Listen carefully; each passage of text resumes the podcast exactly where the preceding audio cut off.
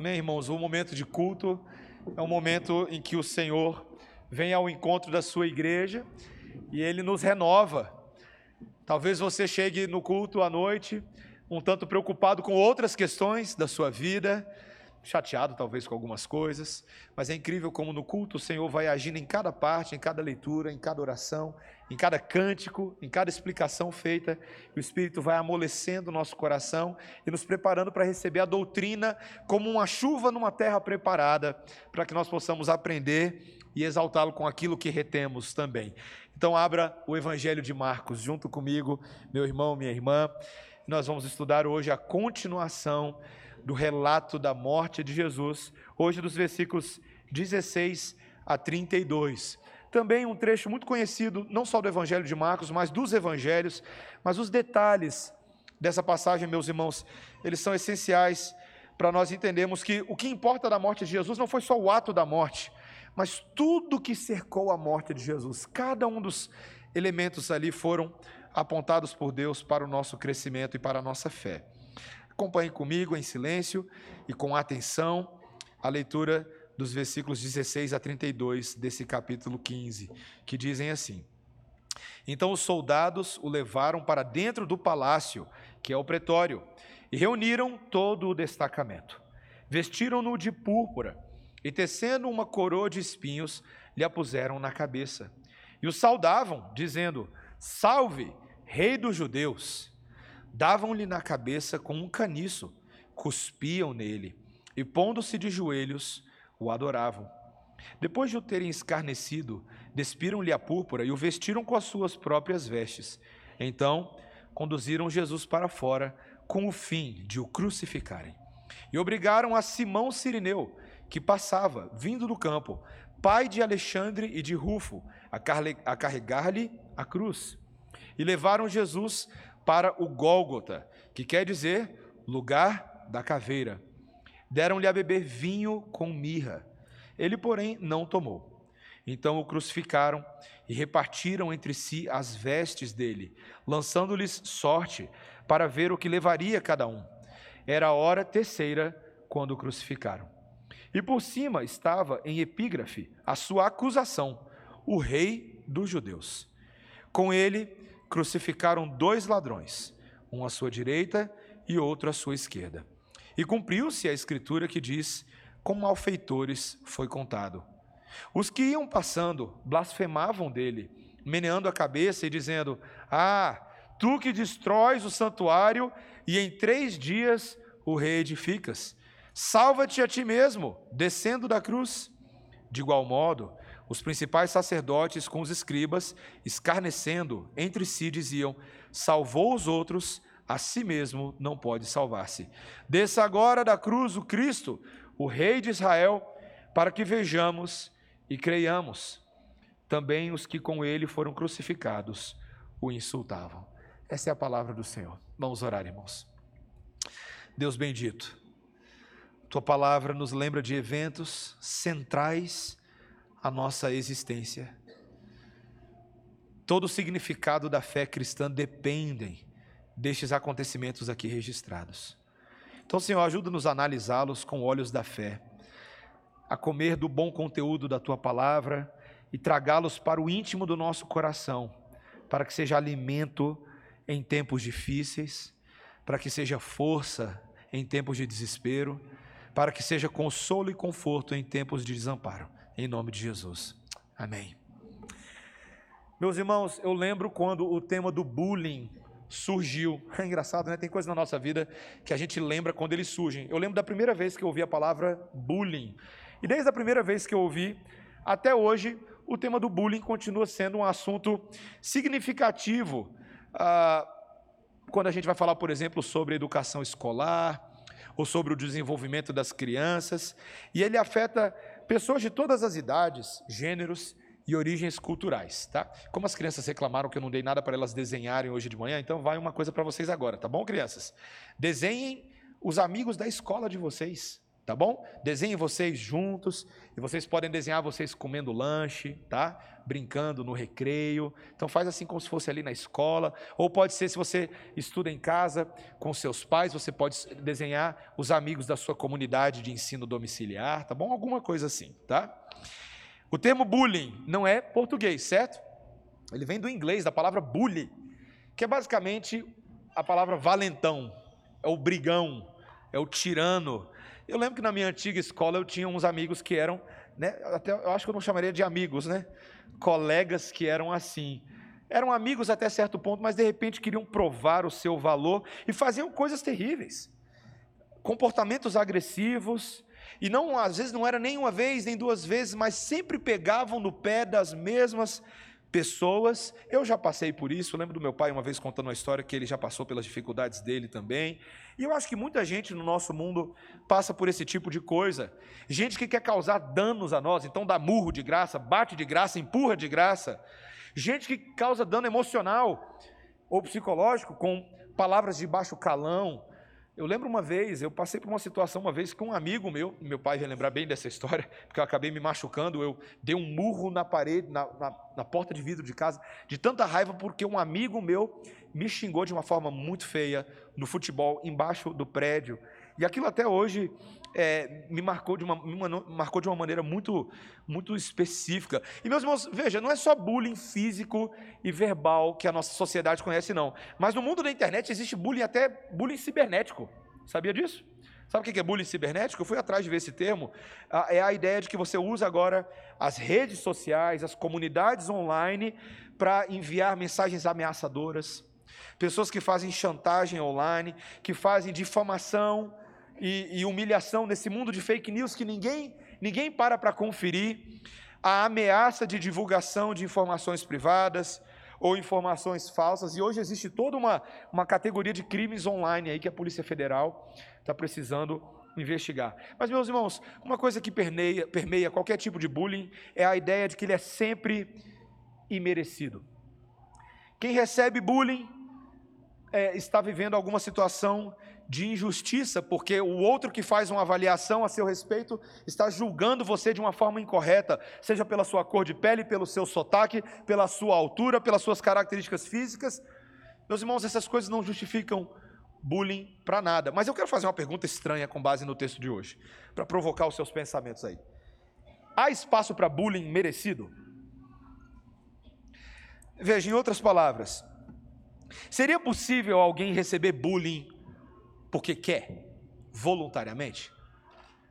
Você consegue imaginar alguém que na escola fala assim: Ô Valentão, leva aqui o meu lanche, minha merenda, faça bullying comigo. Que expõe a bochecha e fala aqui, ó, bate, mas bate com força, bem aqui assim, ó. Mas xinga, xinga com vontade. Você conhece alguém em sã consciência que faria isso? Meus irmãos, o texto de hoje fala de alguém que em sã consciência fez isso.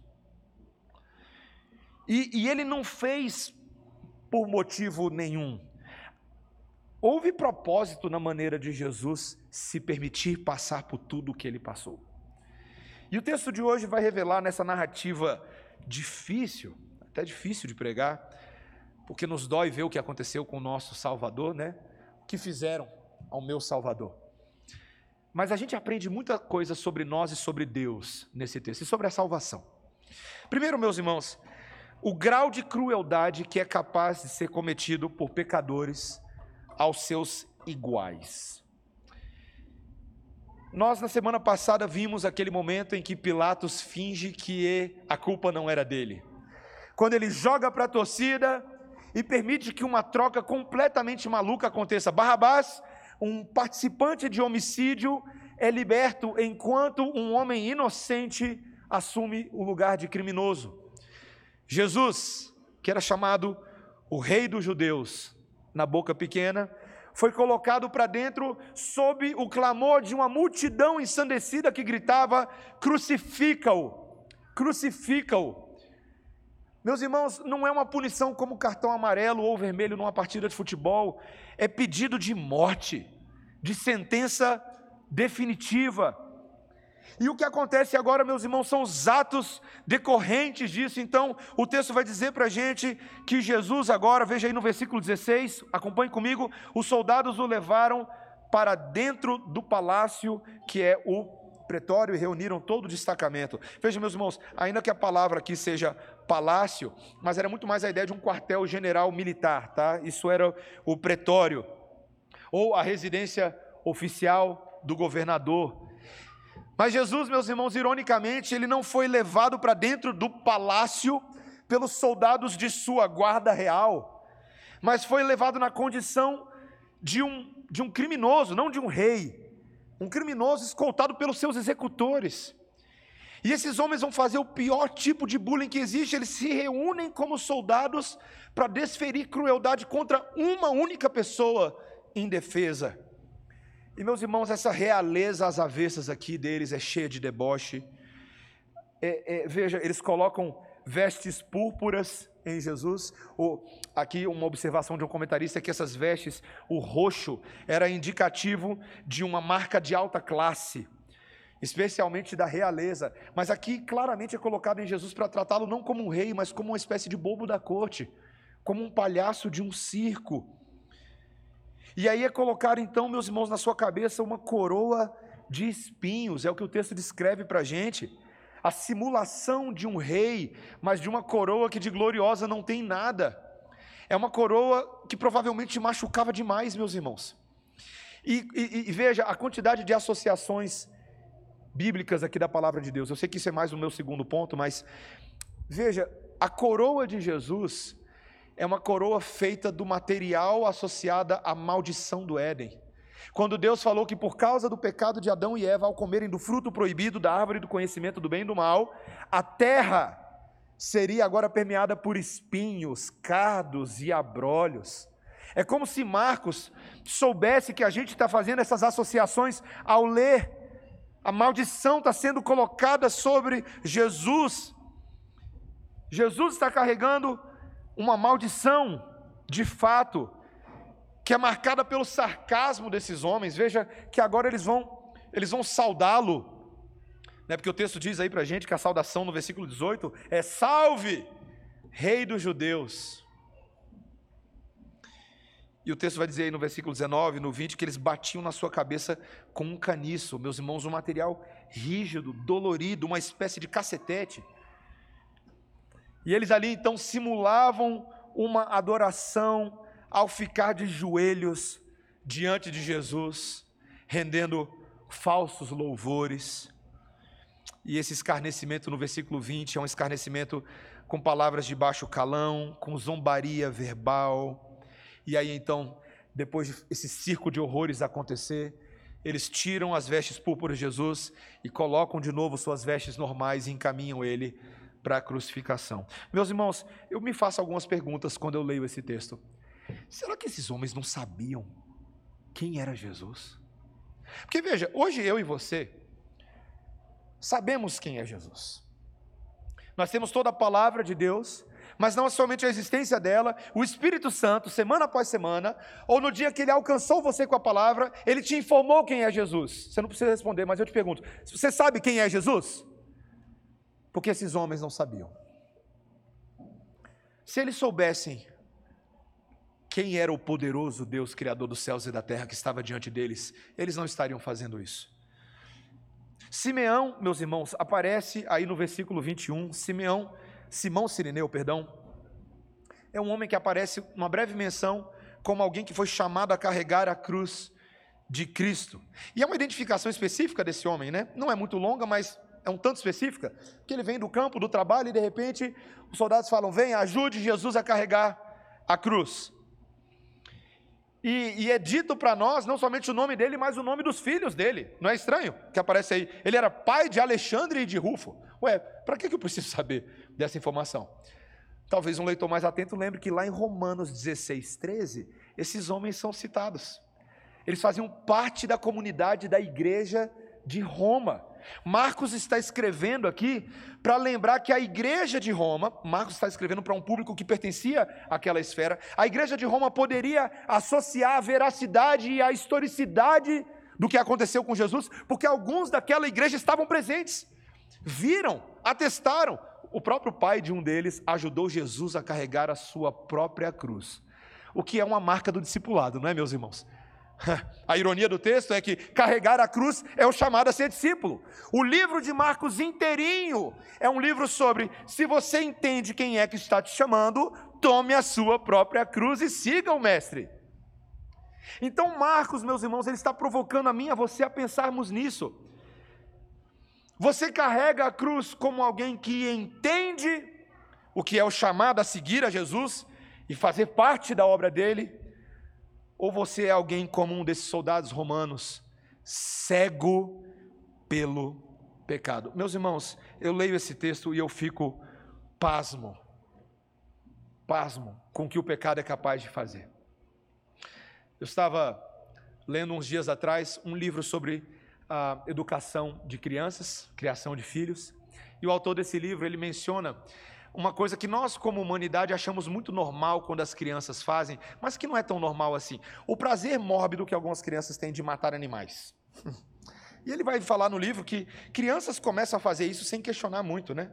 Elas aprendem primeiro matando formigas. Elas estão lá, né? Eu já vi o meu filho fazendo isso. Pá, pá, pá, pá, pisando nas formigas. Aí eu, um dia eu virei para o Daniel e falei, filho, por que você está pisando nas formigas? É claro, ele não tinha resposta para me dar, uma criança de dois anos de idade. Mas, mas eu me vi no meu filho o prazer de fazer alguma coisa só porque eu posso. Eu tenho poder para isso. E aí no livro o autor diz, trabalha as crianças que vão desenvolvendo o hábito de matar animais cada vez maiores. Matam um gato. Eu lembro na época da escola, eu tinha um colega meu que chamou todo mundo para matar um gato. De graça. Não era um gato que estava incomodando a vizinhança, era um gato que existia na vizinhança. E foi lá matar o gato. Eu não participei mais, eu fiquei sabendo que eles mataram o gato. E jogaram o gato por cima do muro do vizinho, e o vizinho chegou lá tinha um gato morto matar as coisas como um ímpeto nosso. E as pessoas vão se acostumando com isso, até o ponto de que a visão que nós temos das coisas criadas, ou mesmo de seres humanos criados por Deus, é tão pífia, é tão mesquinha, é tão cega, que meninos bem criados da classe média alta de Brasília são capazes de tacar fogo num índio dormindo numa parada de ônibus. Como? Como que isso aconteceu? Provavelmente eles têm problemas psicológicos. Foi o que o advogado tentou argumentar. Não é nada de problema psicológico, irmãos. É safadeza do pecado que existe dentro de nós. Nós, infelizmente, meus irmãos, permitimos que às vezes o pecado tome conta e a crueldade, e nós somos capazes de tratar pessoas que são iguais a nós de maneira muito menor do que elas de fato são, criadas à imagem e semelhança de Deus, mas nós as tratamos como objetos do nosso prazer mórbido, cruel. Esses homens pegam o fôlego de vida que Jesus deu a eles e usam para pronunciar palavras de zombaria contra Jesus. Eles pegam a criatividade que Jesus deu para eles e eles usam para ironizar Jesus com vestes espalhafatosas e uma coroa zombeteira eles pegam a vida que Jesus deu para eles e eles se voltam contra a vida do Criador. Meus irmãos, não estranhemos que as pessoas hoje em dia, na nossa sociedade, sejam capazes de praticar as maiores blasfêmias contra Cristo em nome da liberdade de expressão, em nome do humor, em nome dos cliques de aprovação dos seus seguidores no Twitter, no Instagram. Eu gostava de acompanhar um pouco os vídeos do Porta dos Fundos quando eles começaram. Eu estou falando por nome porque eu não tenho medo de falar por nome, não tenho medo. Está na internet? Não tenho medo, meus irmãos. Porta dos Fundos começou com alguns vídeos no, no, no passado, vídeos sobre é, humor, tinha coisa engraçada, a gente ria, todo mundo ria, eles explodiram no Brasil, viralizados em todos os lugares. Até que um dia eles me provocaram de uma maneira que eu não estava pronto. Um vídeo que tinha uma blasfêmia contra a pessoa de Deus Pai. E eu lembro que aquilo pegou comigo. Porque o, o vídeo começou e eu continuei assistindo, e o vídeo era para me fazer rir, era a tentação de dar risada, porque o humor desarma a gente.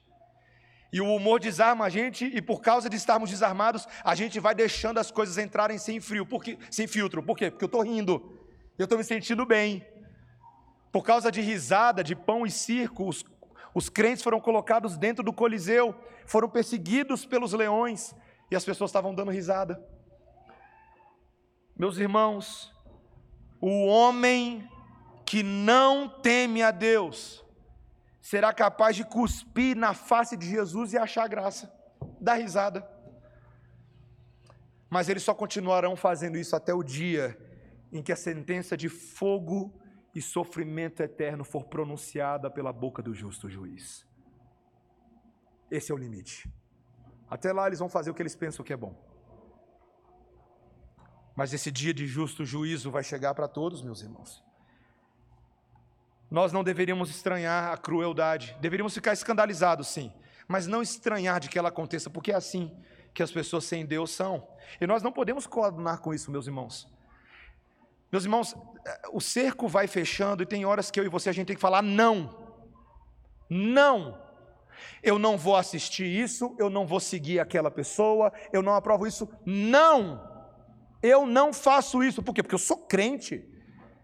E eu não posso permitir que a blasfêmia contra o nome de Cristo seja tratada com, com a maior leveza do mundo, com a maior frivolidade. Meu irmão, você é chamado a ser santo. Eu e você somos chamados a ser separados, distintos, peregrinos da cidadania celestial temporariamente aqui na terra. Porque essa terra vai ser transformada e aí seremos moradores permanentes. Mas até lá, não confunda sua identidade e não se sente na roda dos escarnecedores. Meus irmãos, o Salmo 1 está ali para alertar a gente. Bem-aventurado, feliz o homem que não anda segundo o conselho dos ímpios, não se detém no caminho dos pecadores, nem se assenta na roda. Por quê? Porque antes o seu prazer está na lei do Senhor, é nessa lei que ele medita de dia e de noite. E o homem que assim procede será como uma árvore plantada junto a ribeiros de água, que no devido tempo dá o seu fruto, cuja folhagem não murcha.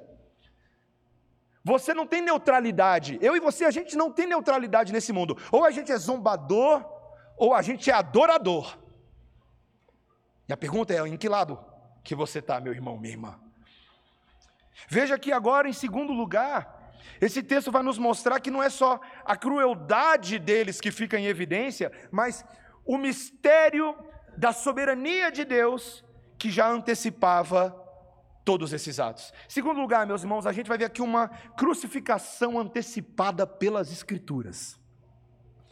O texto vai nos dizer então, a partir do versículo 22, veja comigo, e levaram Jesus para o Gólgota, que quer dizer lugar da caveira.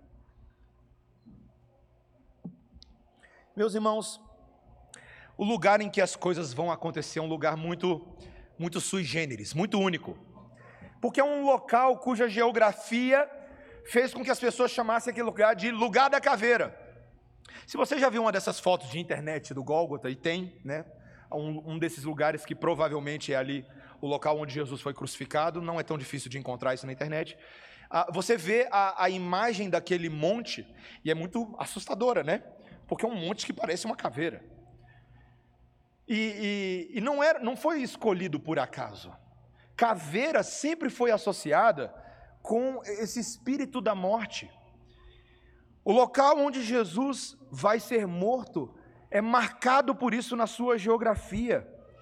Mas o que deveria chamar a sua atenção e a minha, a partir desse versículo 22 em diante, é a maneira como Marcos discretamente vai mostrar que cada um dos eventos que sucedem, na verdade, estão cumprindo palavras proféticas que haviam sido antecipadas nas Escrituras muito tempo antes.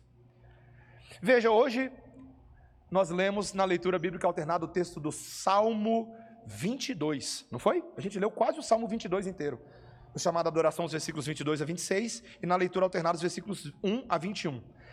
O Salmo 22, meus irmãos, é quase uma antecipação literal de tudo que está acontecendo aqui.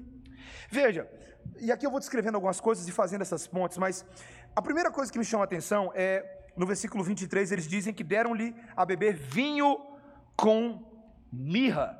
Meus irmãos, vinho com mirra não é uma bebida que você vê todo dia, mas era uma espécie de analgésico para aguentar a dor.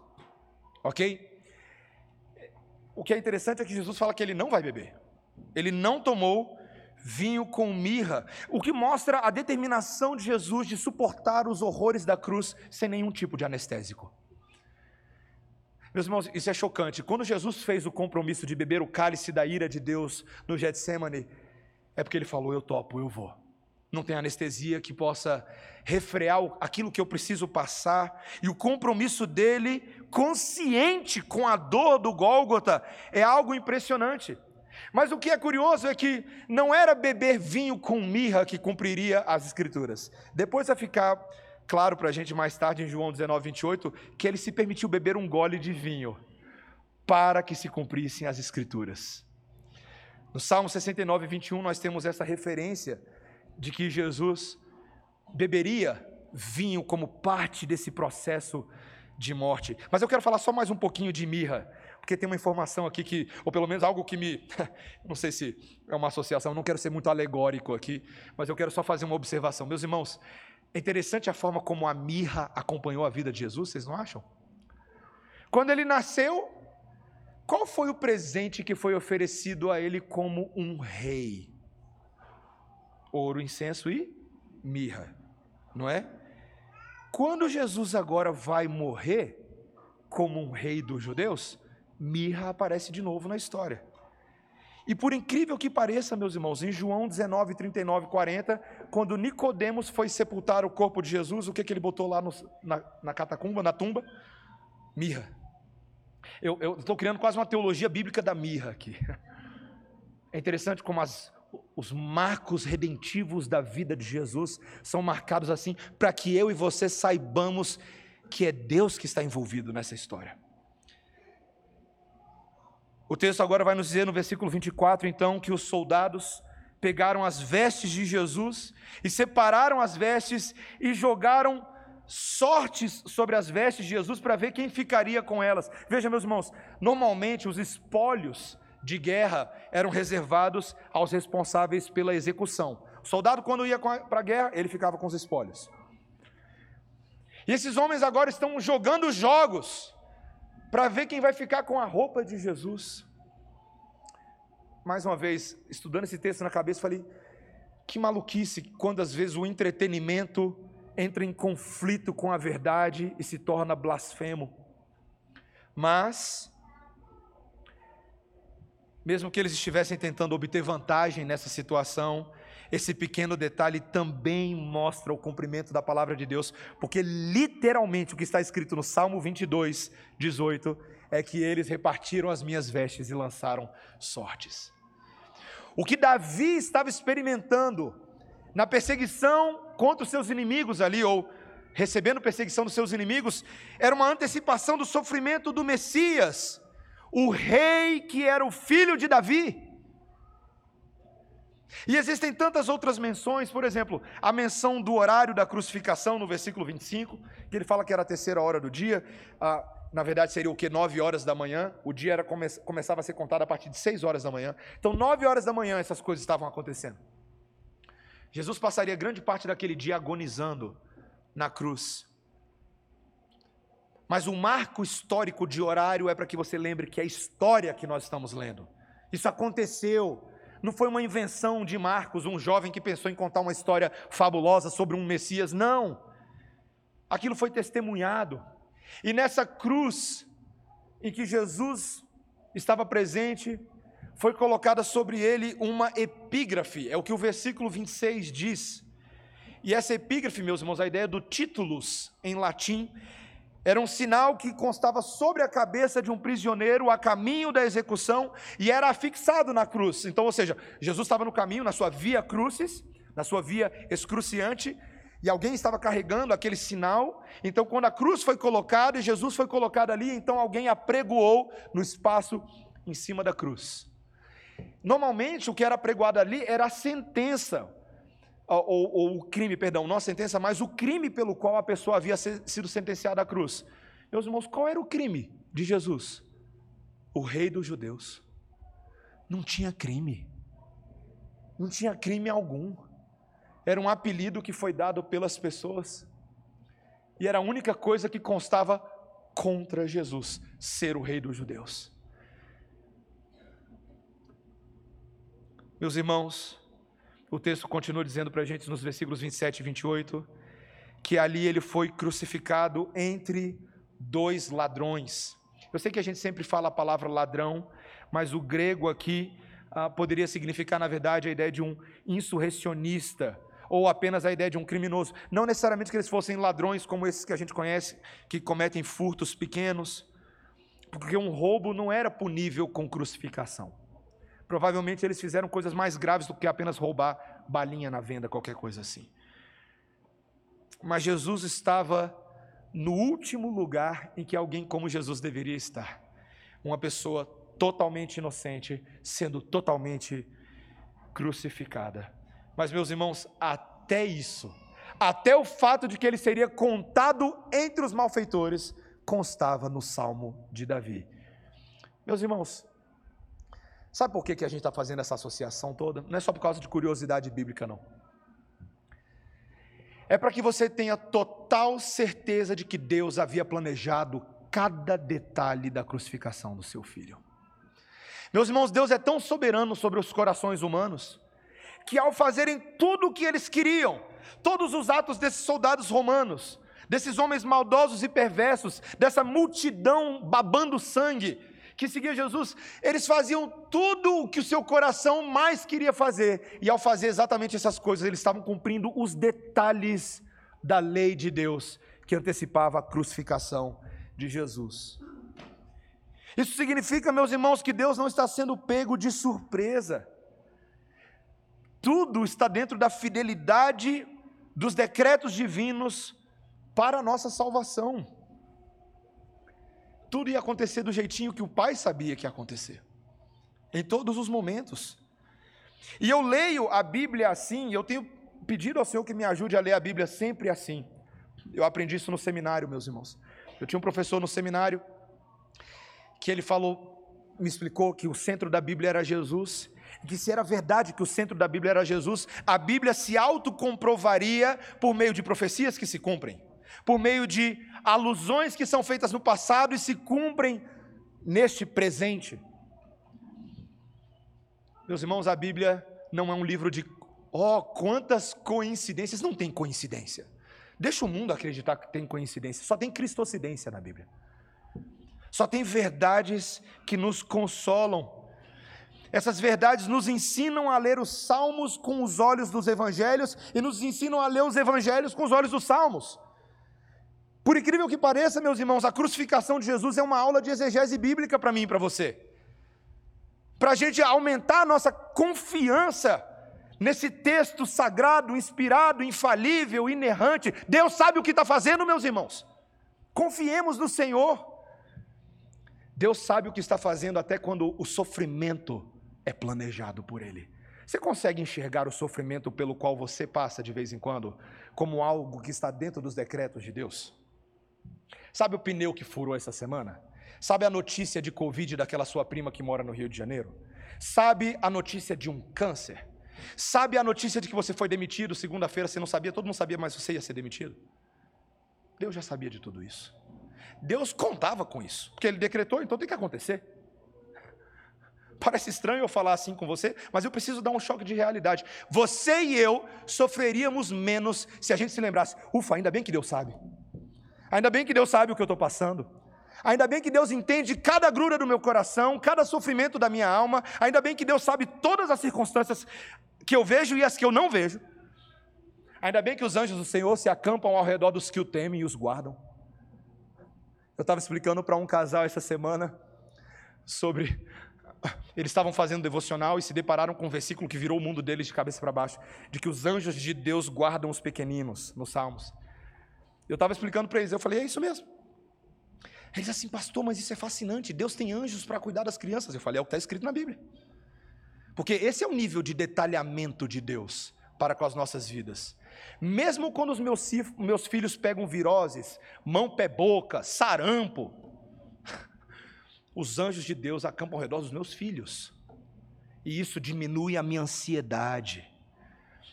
Meu irmão, minha irmã, se a sua única confiança quanto à saúde dos seus filhos é aquela câmera que você coloca lá no quarto para ver se o seu filho está respirando a noite inteira, que você nem consegue dormir para ver se seu filho está respirando, a câmera do Senhor nunca larga os seus filhos. Dorme, meu irmão e minha irmã. Aprende a levar ao Senhor as ansiedades das suas aflições em oração. Fala, Senhor, eu não consigo controlar a minha vida, mas o Senhor é o todo controlador da minha vida. Até os eventos da crucificação de Jesus estavam todos contemplados nos decretos de Deus. E isso nos conforta, meus irmãos, tudo dentro dos conformes. Como meu sogro, o senhor Jaéder, falava, que está agora melhor do que eu, melhor minha família está lá na presença do Senhor. Tudo dentro dos conformes. Tudo dentro dos conformes. Uma crucificação antecipada pelas Escrituras. Meus irmãos, em último lugar, último lugar, amemos aquele que tomou sobre si todo o bullying para nos dar a salvação. Veja comigo o versículo 29. Aquele que tomou todo o bullying sobre si para nos dar a salvação. Versículo 29. Os que iam passando blasfemavam dele, meneando a cabeça e dizendo: Ah, tu que destróis o santuário e em três dias o reedificas, salva-te a ti mesmo, descendo da cruz. Meus irmãos, Jesus se tornou naquele espaço um outdoor de horrores. Os evangelhos descrevem que as pessoas passavam por ali e viam Jesus crucificado. E se sentiam no direito de falar alguma coisa para ele. Veja, meus irmãos, a, a, a cegueira do pecado é um negócio tão absurdo que quando você vê uma pessoa sofrendo, quando você reconhece que ela está sofrendo, você muitas vezes se refere de falar alguma coisa que você percebe que ela já está sofrendo. Mas eles eles quebravam a cana esmagada, esmagavam ainda mais. Ah, você é aquele que disse que pode derrubar o templo e três dias depois, depois você reconstruiria? Ah, é você? Ué, salva-te a ti mesmo. Desce dessa cruz que você tem que reerguer o templo. Vai lá cuidar do templo. Desce da cruz, salva-te. Em outras palavras, como é que você vai fazer qualquer coisa preso nessa cruz? Se você não pode nem se salvar, como é que você vai salvar o templo ou qualquer outra coisa? O texto nos diz, meus irmãos, que não eram apenas os transeuntes, mas ainda mais vergonhoso, no versículo 31, é que os principais sacerdotes, olha aí o versículo 31, os principais sacerdotes com os escribas escarnecendo, olha os escarnecedores, entre si diziam: salvou os outros, a si mesmo não pode salvar-se. Desça agora da cruz o Cristo, o Rei de Israel, para que vejamos e creiamos. Ah, você que está prometendo salvação para os outros, mas você não pode nem salvar, você não tem moral com a gente. Cadê?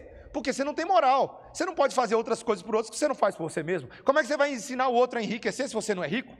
Como é que você vai ensinar o outro a ter saúde se você não tem saúde? Como é que você vai dar salvação a outros que você parece não ter nem para si mesmo? Meus irmãos, o texto termina dizendo no versículo 32 que até os que com ele foram crucificados o insultavam. Meus irmãos, até os homens que mereciam estar onde estavam se sentiam melhores se sentiam no direito de falar algumas palavrinhas para ele.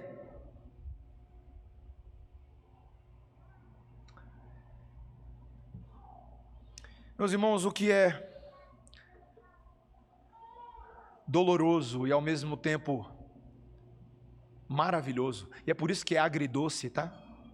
Molho agridoce é assim, né? As coisas que são agridoces são assim, né? Elas são amargas e são doces. Porque veja, Nesse momento, a realeza de Jesus estava clara para todos verem. Eles não viam com seus olhos humanos, mas eu e você, com os olhos espirituais, vemos exatamente o que estava acontecendo. O rei de Israel, o rei dos judeus, estava na cruz. A multidão zombava e o chamava de Messias. Ele era o Messias. Apenas um gentio poderia falar do rei dos judeus, mas ele era o rei dos judeus. As zombarias e as provocações desse povo na crucificação são a prova mais forte possível de que Jesus realmente era um rei. E esse é o mistério, meus irmãos. Esse é o Messias, esse é o Salvador, esse é o Rei. A zombaria não teria sentido. E talvez você fale, pastor, eu não estou entendendo o que você está falando. Eu não estou entendendo. Então vamos entender, meus irmãos. Vamos entender o mistério da salvação dos homens. Esses homens estavam exigindo um sinal de Jesus. É isso que o versículo 32 está falando. Qual é o sinal? Desce da cruz. Desce da cruz. Mas, meus irmãos, esse sinal naquele momento era impossível. Porque se Jesus deveria nos salvar como Messias sofredor, ele não poderia salvar a si mesmo na cruz. Esse é o ponto. Quando ele deu a eles um sinal muito maior, o sinal da ressurreição, eles ainda assim não acreditaram. Porque não importava quão glorioso fosse o sinal para aqueles homens, eles não tinham olhos para ver, nem coração para crer. E é por isso que lá no início do ministério de Jesus, ele tinha dado uma resposta aos fariseus, lá em Marcos 8,12, quando ele disse que apenas a fé veria um sinal em tudo que Jesus fizesse. Apenas a fé. A incredulidade, como um estado do coração, nunca será convencida por um sinal, por nenhum sinal. Mas a fé começa num coração preparado para receber a boa semente. Num coração que é regenerado por Deus, que estava inclinado para o mal e agora é inclinado para crer. E aí, quando ele ouve, bate de lá e bate daqui, e dá sintonia e ele aceita. O nosso mundo nesse momento enxerga a morte de Jesus como algum tipo de sinal que tem algum valor. Um exemplo de martírio, um exemplo de alguém que morreu por uma causa ética, um exemplo de amor altruísta. Mas nenhum deles que assim afirmam entendem de fato o que só os olhos da fé podem ver que naquele momento a nossa salvação estava de fato acontecendo, meus irmãos. O sofrimento pelo qual Cristo passa na mão dos pecadores mostra algo a respeito do meu e do seu relacionamento com Deus. O bullying que Jesus está sofrendo, esse escárnio, essa zombaria traumática, é o bullying que nós estávamos causando nele. Nós éramos os bullies nós estávamos causando trauma ao corpo do Salvador. Mas, meus irmãos, o mistério da salvação é que Jesus estava morrendo na cruz, para que eu e você não tivéssemos que passar por essa cruz de escárnio e humilhação. Meus irmãos, é a maior inversão de vilão e herói que existe na história do universo. Se você não entendeu ainda, é isso. É o Thanos virando Vingador e o Vingador virando Thanos. Só que elevado à enésima potência. Cristo, ao morrer na cruz, estava protegendo os bullies pelos quais ele iria morrer.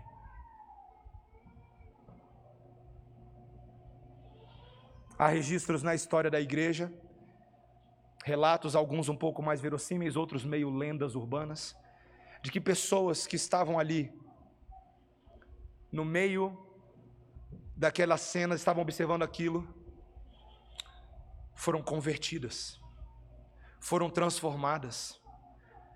A fé foi suscitada no coração delas no meio daquela cena de tragédia, elas foram sensibilizadas, elas foram comovidas.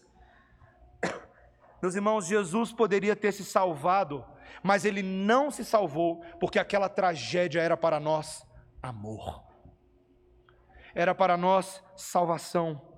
Ele poderia ter escolhido não suportar a dor e a humilhação, ele poderia ter matado aquelas pessoas que zombavam dele, mas ele suportou tudo isso porque ele amava, inclusive, os seus inimigos. Sabe por quê, meus irmãos? Porque na prática, não é teoria com Jesus, é prática mesmo, não tem teoria. Ele manda amar os inimigos, ele vai lá e ama os inimigos. Ele manda oferecer água, ele vai lá e oferece o seu próprio corpo que jorra água. Ele manda oferecer comida, ele fala: Eu sou o pão que desceu do céu para alimentar vocês. Não tem teoria com Jesus, é prática com prática mesmo. Ainda que eu e você tenhamos uma parte significativa naquela tarde escura, porque os nossos pecados estavam na cruz. É aquela cruz que estava passando pelos nossos, pagando pelos nossos pecados. E a única resposta, meus irmãos, que eu e você podemos dar adequadamente quando nós vemos isso, meus irmãos, é uma resposta de desistência. é uma resposta de desistir do que eu acho que é certo e só confessar os meus pecados e reconhecer e aceitar com gratidão o fato de que Jesus entregou a sua vida por mim para que eu não tivesse que passar por essa cruz. Meus irmãos, nós não aguentaríamos. Talvez no primeiro xingamento aqui a gente já afrouxaria. Eu, por muito menos, quebrei uma porta de casa porque um amigo meu me xingou.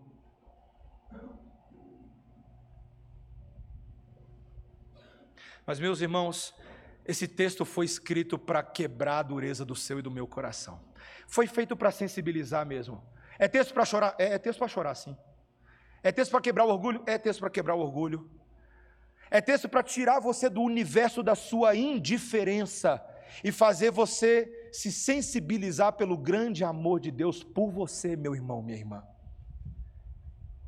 Esse é o maior ato de amor genuíno da história. Jesus sofreu bullying em meu e em seu lugar, porque Ele nos ama. Essa semana, sem entrar em muitos detalhes do meu coração pecador com vocês, mas eu estava refletindo aí nas, nas agruras do meu coração. Chateado com algumas limitações minhas, bem chateado, com a dificuldade de prometer o que se cumpre, com a dificuldade de honrar as palavras que a gente fala, às vezes, até com a esposa, né? Até com os filhos, com as promessas que a gente faz, chateado. E aí, meus irmãos, eu dei uma desistida essa semana, mas foi só no nível do coração, tá? Não foi de fato, não. Eu dei uma desistida. Foi uma desistida, foi hipotética, tá? Foi hipotética. Eu fiz uma especulação de pensamento um pouco perniciosa, assim, é, é difícil, não, não é muito legal ficar fazendo isso, não. De vez em quando a gente faz, né? Ah, Senhor, eu vou largar tudo. Essa igreja não me merece ter como pastor, não, porque dá para ter gente melhor lá no púlpito. O Senhor me conhece, o Senhor conhece meu coração. Ah, Senhor, eu vou largar minha esposa. Não vou não, tá, meus irmãos? Fica tranquilo. Não tem nada disso. Mas sabe quando o coração começa a pensar? Quando você começa a concluir que você é mais pecador do que você acha que você é? E aí eu fui fazendo esse processo de desistência por eliminação, fui desistindo das coisas. Senhor, eu abro mão. Eu abro mão do meu casamento, Senhor, eu abro mão dos meus filhos que eu amo tanto, mas vai ver tem pai melhor para eles.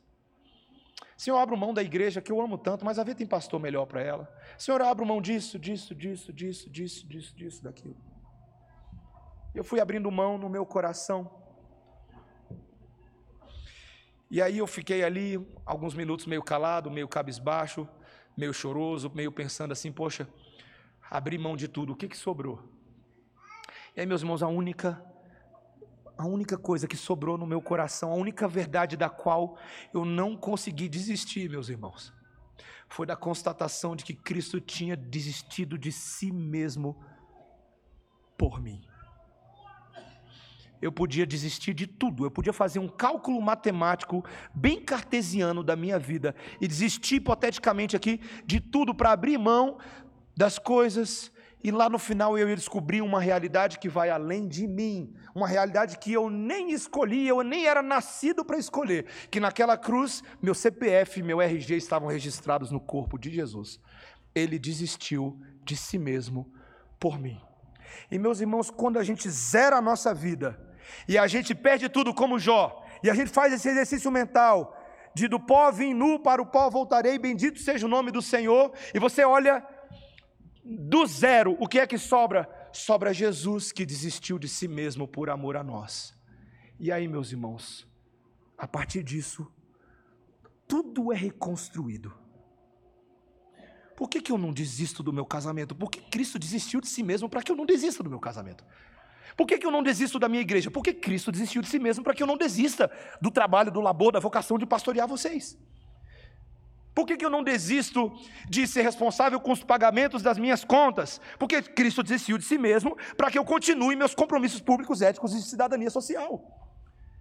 Cristo desistiu de si mesmo para que eu e você tenhamos a oportunidade de frutificar em toda boa obra. Você não precisa desistir de mais nada. A morte já foi conquistada na cruz. Daqui para frente, meu irmão, eu e você trabalhamos, cultivamos e vamos seguindo os passos dele. A gente toma a cruz dele, a vocação dele. Meus irmãos, o que é fantástico da cruz, e eu não quero dar spoiler do, do sermão que o reverendo Biso vai pregar daqui a duas semanas na continuidade desse texto, é que o bullying de Jesus em nosso lugar não terminou em bullying. Meus irmãos, os guardas brutais, o governador sedento de poder, aqueles líderes religiosos tiveram vantagem por só um pouquinho de tempo. Mas eles não conheciam o verdadeiro poder e a verdadeira autoridade de quem ressuscitaria dos mortos.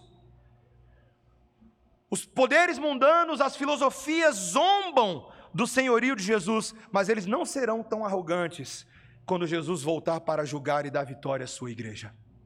Eles não serão. Em Filipenses 2, 9 a 11, o apóstolo Paulo disse o seguinte: Pelo que também Deus o exaltou sobremaneira, e lhe deu o nome que está acima de todo nome, o Rei dos Judeus, o Rei desse Israel, o nome sobre todo nome, para que ao nome de Jesus se dobre todo o joelho, nos céus, na terra e debaixo da terra e toda língua confesse que Jesus Cristo é Senhor, para a glória de Deus Pai.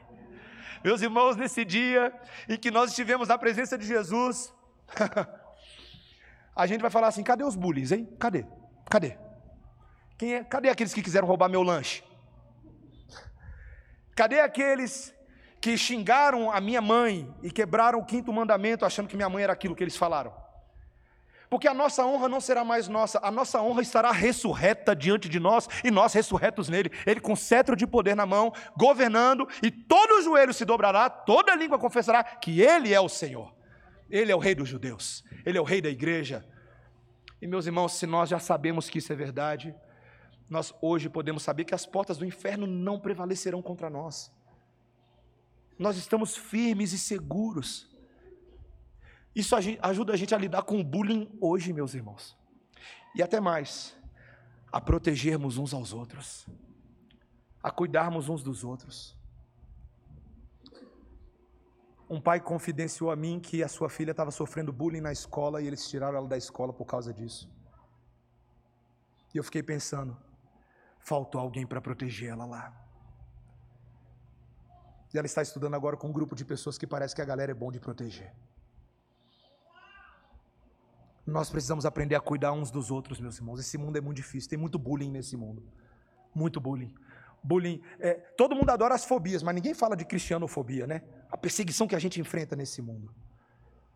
Nós seremos perseguidos, meus irmãos. Mas quando você e eu sentirmos que pessoas injustas têm o controle e os pontos de vista delas são hostis ao cristianismo e parece que elas estão vencendo, lembre-se que vencendo vem Jesus. E tenha certeza de que Jesus ocupa neste momento o lugar mais alto da história no seu trono, e ele voltará para nos resgatar. Isso vai te consolar, isso vai te animar, isso vai ajudar a gente a se proteger no bullying desse mundo. Amém, meus irmãos? Vamos abaixar nossas cabeças e vamos orar ao Senhor. Bendito Deus, a cruz revela o ódio do homem a Deus. E essa grande hostilidade contra Deus é algo que o mundo inteiro exibe. Mas, Senhor, o grande mistério do amor e da salvação é que era necessário que o Cristo passasse por todas aquelas coisas justamente para derramar amor sobre a humanidade. Quando Deus veio à humanidade em carne humana, para derramar amor, nós derramamos tortura sobre ele. Então, Senhor, hoje nós queremos nessa noite lamentar o nosso pecado. Senhor, leva a igreja a se arrepender daquilo que fizemos e fazemos e faremos contra o Senhor. Mas, Senhor, a cruz também revela o teu amor perdoador por nós o amor protetor de Deus. Aquele que não nos escarnece, o diabo nos acusa e escarnece, mas Jesus não faz isso conosco. Jesus, ele nos ama, ele nos valoriza, ele nos honra e ele nos abençoa. Muito obrigado, Senhor Jesus, por nos amar tanto, Senhor. Obrigado por amar pecadores que não valem a roupa que vestem. Obrigado porque o Senhor foi despido naquela cruz em nosso lugar. Obrigado porque o teu amor é permanente e a vitória é certeira. Em nome de Jesus. Amém.